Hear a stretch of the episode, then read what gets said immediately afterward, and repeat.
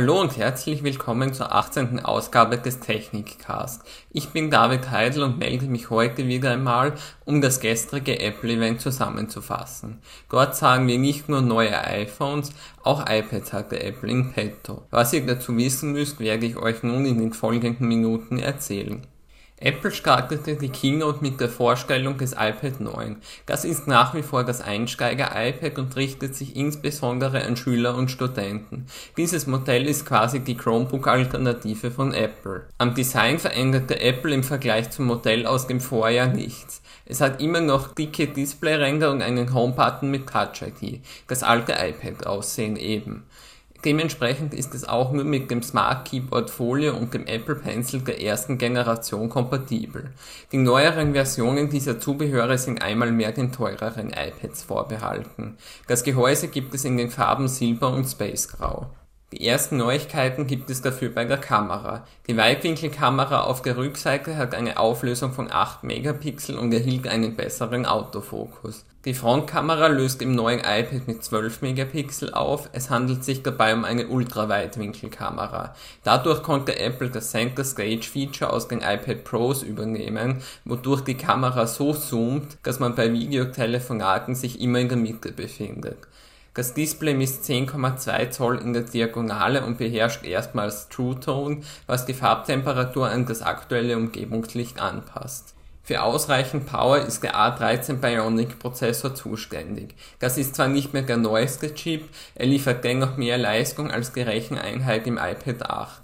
Neu ist auch, dass die Speicheroptionen bei 64 GB beginnen. Bislang war der Speicher in der niedrigsten Konfiguration nur 32 GB groß iPadOS 15 ist vorinstalliert, welches ab dem 20. September auch für alle anderen iPads ausgeliefert wird. Das iPad 9 könnt ihr bereits auf der Homepage von Apple ab 379 Euro vorbestellen.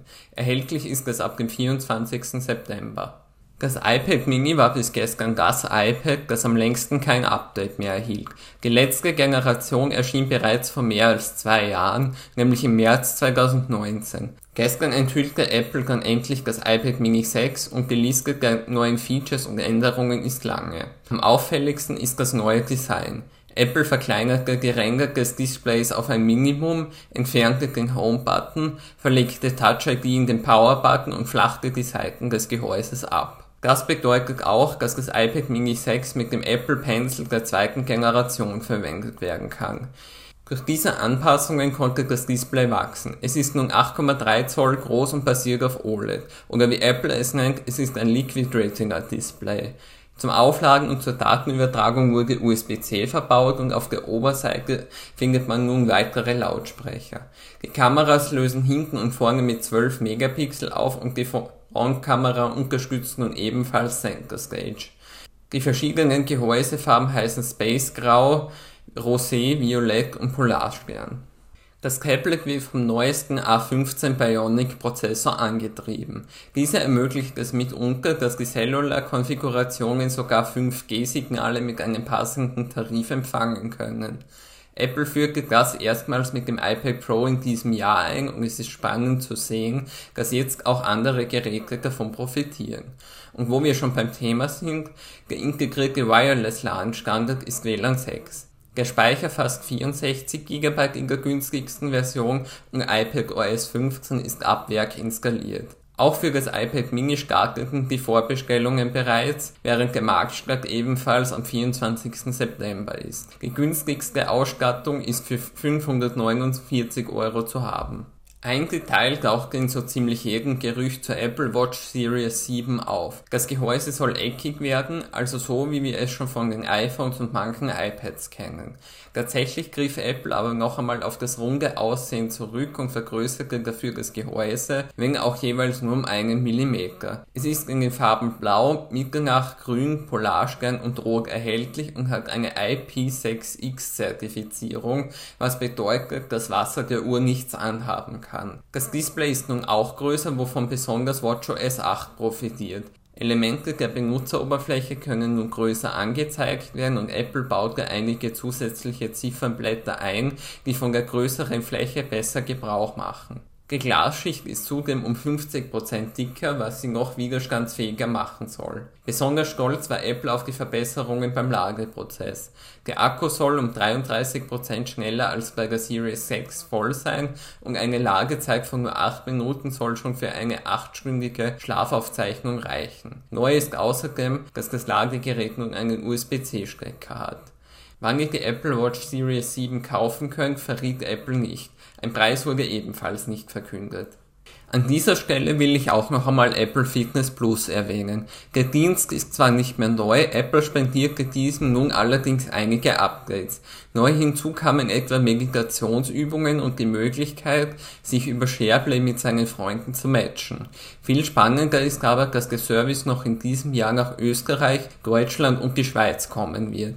Wann genau das passiert und wie viel der Spaß dann kostet, ist allerdings nicht bekannt. Das Schlusslicht der Präsentation bildeten die iPhones, beginnend mit dem iPhone 13 und dem iPhone 13 Mini. Diese sehen fast gleich aus wie die Smartphones von Apple aus dem Vorjahr, einige Anpassungen fallen jedoch sofort auf. Die Dualkamera ist nun neu angeordnet und die Notch ist kleiner. Das Gerät ist in den Farben Rot, Pink, Blau, Schwarz und Silber erhältlich. Das Display, welches beim Mini 5,4 und beim regulären iPhone 6,1 Zoll groß ist, ist nun um 28% heller und basiert auf OLED. Apple bezeichnet das auch als Super Retina XDR.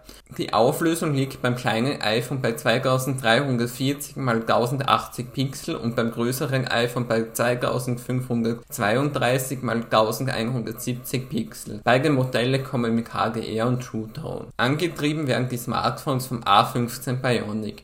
Dieser ist wieder mal schneller und verbraucht dabei weniger Energie. Er wurde im 5 Nanometer Verfahren gefertigt und kommt mit 6 Kernen. Unterstützt werden diese von einer Grafikeinheit mit 4 Kernen.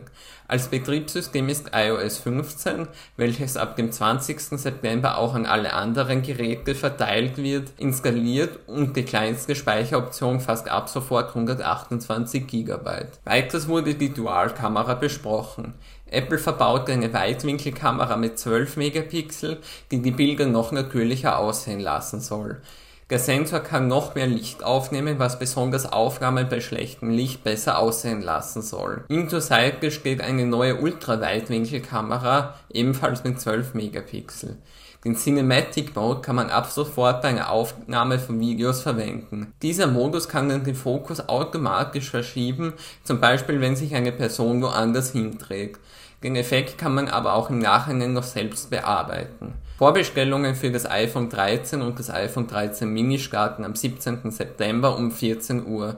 Eine Woche später könnt ihr es dann normal kaufen. Für das iPhone 13 Mini verlangt Apple 799 Euro, beim iPhone 13 sind es 899 Euro. Auch beim iPhone 13 Pro und Pro Max wurde die Notch kleiner.